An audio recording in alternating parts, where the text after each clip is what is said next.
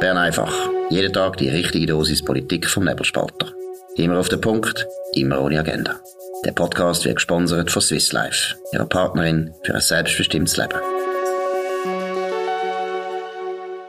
Das ist die Ausgabe vom 17. Juni 2022. Dominik Feusi und Markus Somm. Die Session läuft zwar noch, praktisch bald vorbei, aber äh, heute nichts Grosses äh, passiert. Aber ganz wichtig ist passiert, die Schweizerische Nationalbank hat sehr, muss man sagen, für die meisten Beobachter überraschend Zinsen, der Leitzins erhöht. Dominik, wie muss man das beurteilen? Ja, und zwar deutlich, eben um einen halben Prozentpunkt von minus 0,75 auf minus 0,25.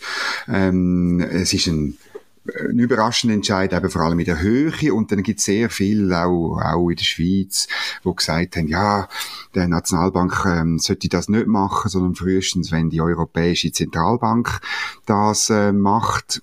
Das ist interessant. Ähm, das ist äh, ein Zeichen auch von der Unabhängigkeit, dass sie das durchzieht, dass sie das äh, eben nicht wartet irgendwie, sondern direkt am Tag, nachdem die amerikanische Fed ähm, die Zinsen auch deutlich erhöht hat, das auch macht.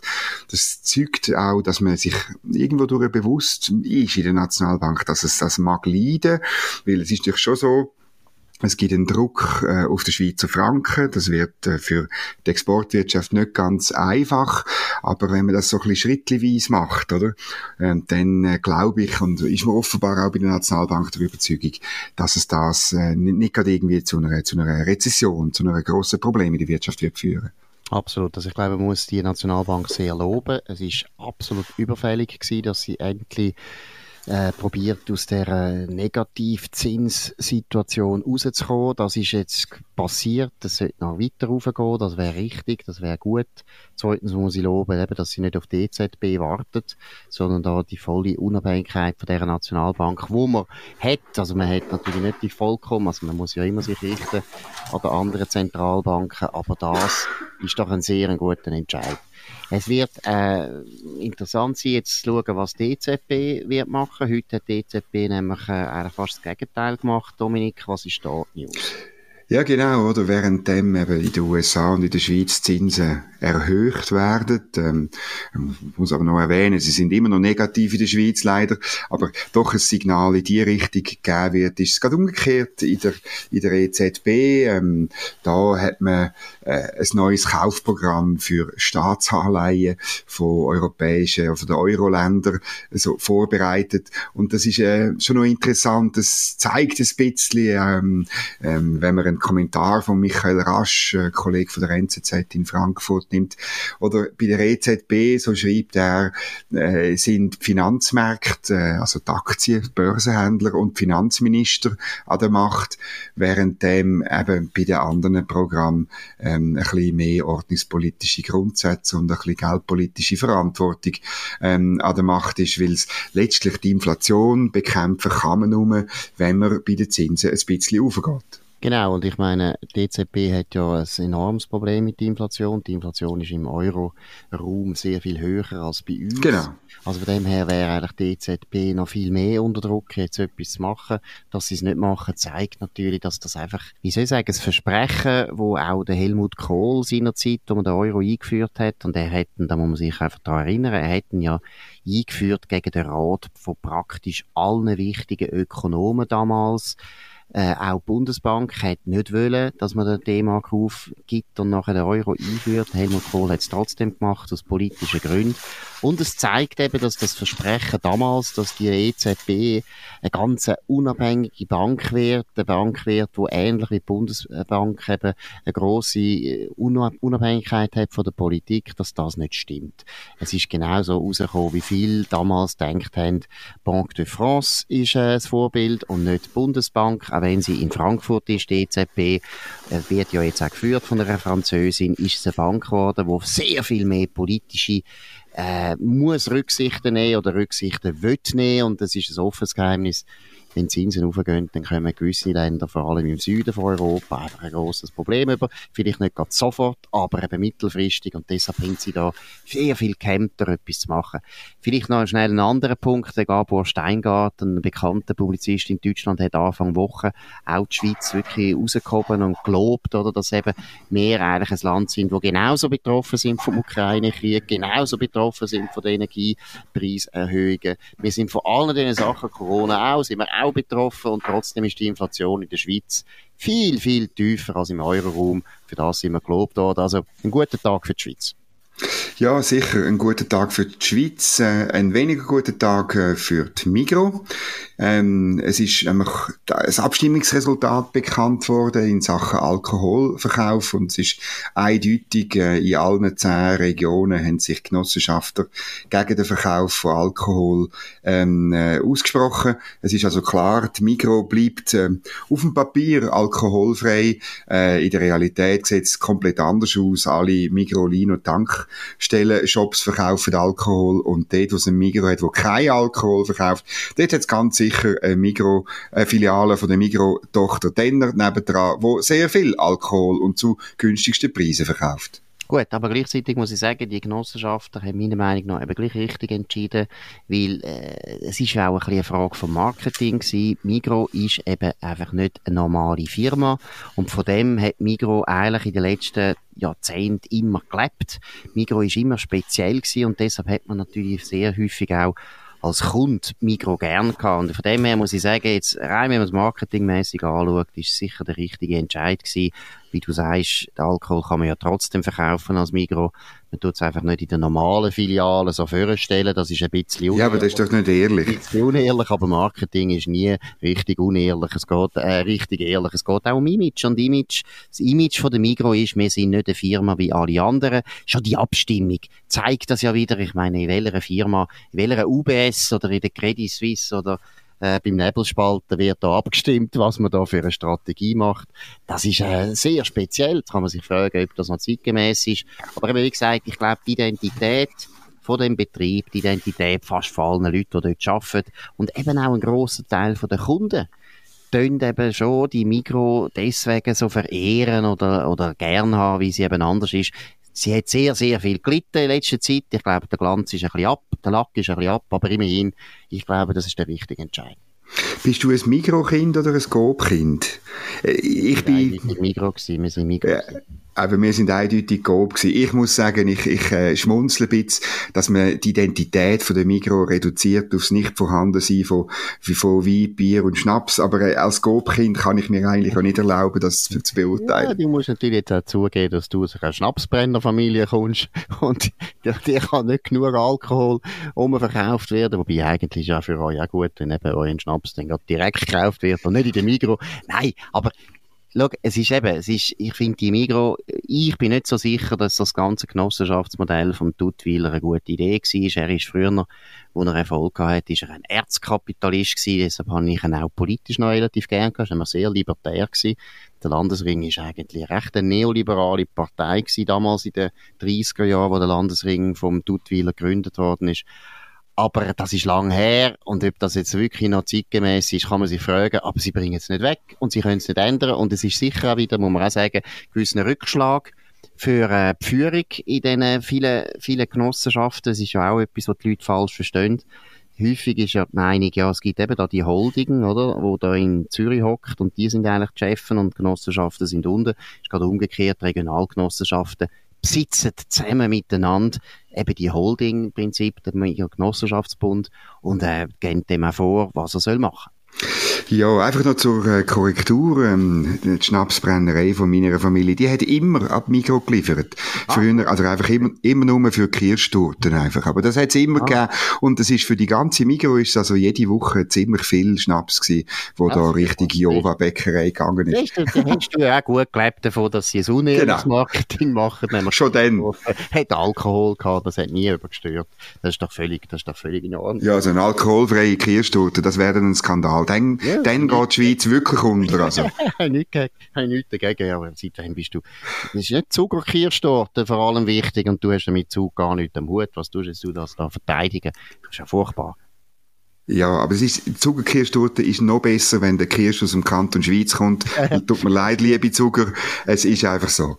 Gut, okay. Wir gehen jetzt zu etwas anderem, wo auch flüssig ist, aber weniger gut genau. geniessen. Das ist Benzin. Benzinpreis ist eine Debatte in der Schweiz. Äh, soll man den senken? Also besser gesagt Steuern. Soll man die Steuern so senken, dass der Benzinpreis eben nicht so in die Höhe geht, wie das zurzeit der Fall ist? Was meinst du? Was ist dort? Ja, es ist, Entschuldigung, äh, ich finde zwar grundsätzlich immer äh, für Steuersenkungen, aber das jetzt da zu machen und das, und zu sagen, man müsse das machen, um irgendwie Kaufkraft von den Leuten im Lande zu erhalten, oder, äh, ähm, äh, das ist einfach, das ist ein reiner, billiger, ähm, äh, Populismus. Man tut sozusagen irgendein ein Geschenk machen und hofft, dass man dann Wählerstimmen zurückbekommt. Das ist, kommt mir vor wie irgendwie Politik im schlimmsten autokratischen afrikanischen ist Bush. Ich bin froh, dass das ziemlich sicher, die Debatte ist noch nicht durch, dass die äh, wird scheitern. Also nicht gegen den afrikanischen Bush, aber äh, man kommt wirklich so mafiamäßig, hat man das Gefühl, du gibst mir jetzt äh, ein bisschen Steuersenkung und dafür wähle ich dich dann. Gut, aber man könnte sagen, vielleicht ist der, eben, ich finde Steuersenkung, wie du sagst, immer gut und ich finde, ich hätte jetzt die Massnahmen super gefunden, wenn man von Anfang an gesagt hat, ja, es bleibt dann aber. Es bleibt dann aber, das ist nicht eine Sondermaßnahme. Oder ich finde auch, man könnte die Mehrwertsteuer könnte man senken, auch. Ja, wäre viel besser. Oder, da wäre auch hure gut, oder natürlich gerne. Direkte Bundessteuer. Für direkte Bundessteuer, die Progression aus dem Zweiten Weltkrieg könnte man ja auch mal endlich glätten. Alles das wäre ein gutes Argument, aber ich teile auch den Eindruck, es ist ein bisschen populistisch, es ist ein bisschen wenig nachhaltig. Und von dem her kein Problem, wenn das abgelehnt wird. Ja, eben, es läuft noch und, und ich muss sagen, es gibt so viel wichtigere Sachen, aber es ist halt typisch ein bisschen immer am, äh, am äh, Donnerstag in der dritten Woche von der Session äh, macht man immer irgendeine sogenannte dringliche Sonderdebatte und äh, da tut man sich inszenieren. Es meinen auch alle, sich jemand dann gross in den Medien, darum gehen ganz viel reden. Es ist ein bisschen, man könnte ja auch mal darauf verzichten und wir sind, eigentlich sind wir ja ein glückliches Land, so viel dringliche Debatten brauchen wir nicht. Gut, jetzt du hast es angesprochen, es ist Ende von der, Deba äh, von der Session, von der Sommersession.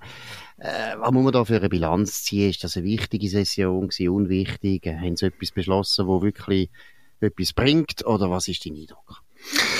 Ja, es ist ähm, ein bisschen durchzogen. Ähm, äh, ich habe das Gefühl, dass man hat ein paar Geschäfte, die schon gross sind, hat man ähm, bearbeitet, hat sich aber ein bisschen einfach gemacht. Äh, ein Beispiel aus dem Nationalrat, äh, indirekter Gegenvorschlag Gletscherinitiative, gross Ziel, wir haben darüber geschrieben, oder gross Ziel für 2050 verankert. Massnahmen äh, hat man einfach ähm, für die nächsten zwölf Jahre gemacht und 3,2 Milliarden ausgegeben. Oder das Beispiel aus dem Stände Ständerat, die Reform von der beruflichen Vorsorge, ist hochkant gescheitert, äh, weil äh, die FDP-Ständeräte auf wilde Ideen gekommen sind, in diesen Topf noch 25 Milliarden reinzuschmeissen, äh, Geld, das man gar nicht hat in der beruflichen Vorsorge. Man hat dann einen Übungsabbruch gemacht und gesagt, zurück an die Kommission, ähm, was ein bisschen peinlich ist für den Ständerat. Das sind so zwei Beispiele, wo wir jetzt gerade in den Sinn kommen. Darum würde ich sagen, durchzogen, knapp genügend. Ja, also ich würde jetzt, so wie du es schilderst, würde ich jetzt sagen, Kopfendeckel.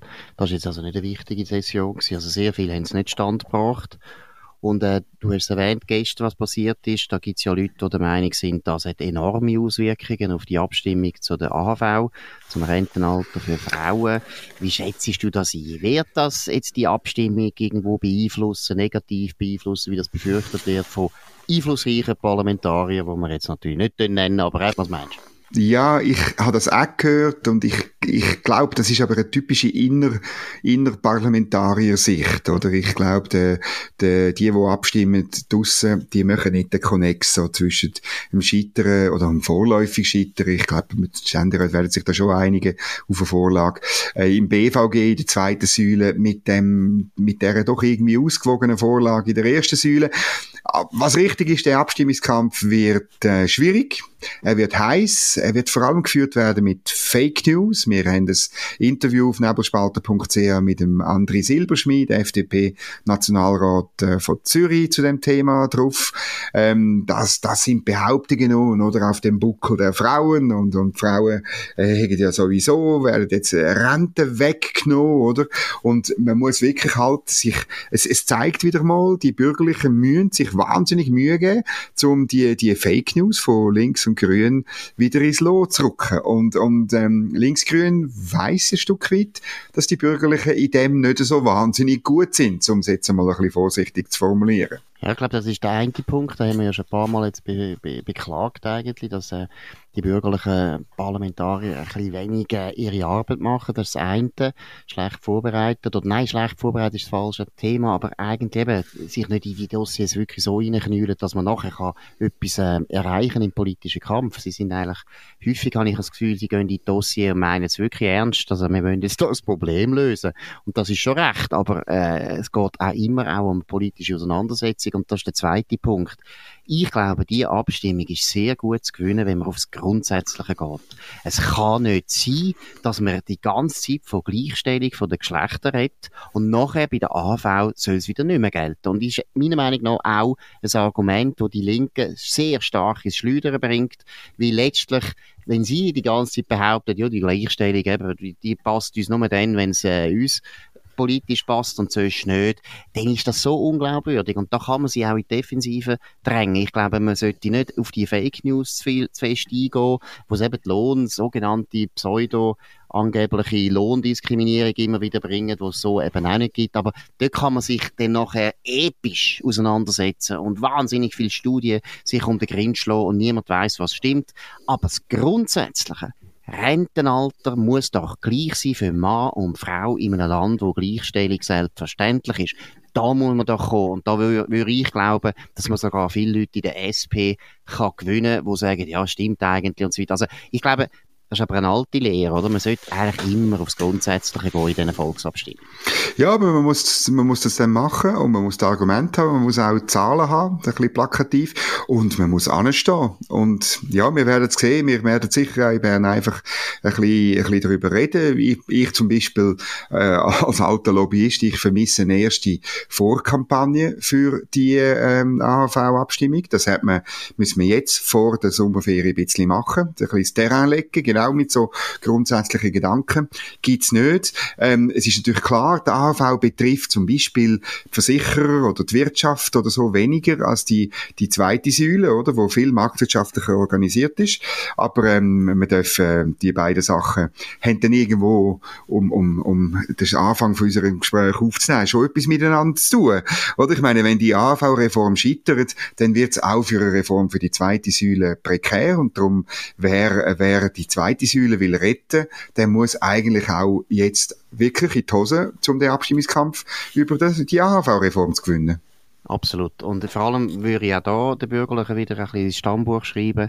Das ist strategisch ganz ein wichtiger Entscheid. Und da muss man jetzt viel Energie rein tun. Auch die Wirtschaftsverbände müssen unbedingt Geld. groß engagieren mit Geld, genau. Weil das ist strategisch wichtig. Wenn man die AHV-Abstimmung gewinnt, gegen die Gewerkschaften und gegen die SP und gegen die Grünen, dann hat man einen unglaublich wichtigen Sieg errungen. Es geht nicht um inhaltlich. Man hat inhaltlich nicht so viel errungen und vor allem dann relativ teuer, oder? Wir gehen da recht viel äh, für Übergangsrenten und so weiter, geben wir sehr viel auf, aus. Aber es ist strategisch ganz wichtig, dass Gewerkschaften ein Referendum verlieren in ihrem absoluten Kerngebiet. Sie haben jetzt jahrzehntelang die AHV-Revisionen ständig torpediert, ständig verhindert, ständig probiert zu bekämpfen. Und natürlich haben die Bürgerlichen zu viel nochmal angegeben, immer aus dieser Angst vor der Referendumsfähigkeit der Gewerkschaften, die ja durchaus bestanden hat. Und jetzt könnte man es mal zeigen, dass äh, gerade Rentenalter ist deswegen so schaurig gut, ist eben genau, wie ich vorher gesagt habe, der Gleichstellungs- äh, Theorie oder die Gleichstellungsbedürfnis extrem entspricht. Das kann man gewinnen und man hat viel, viel mehr gewonnen. Langfristig, mittelfristig, strategisch. Deswegen wirklich ist ganz eine wichtige Abstimmung.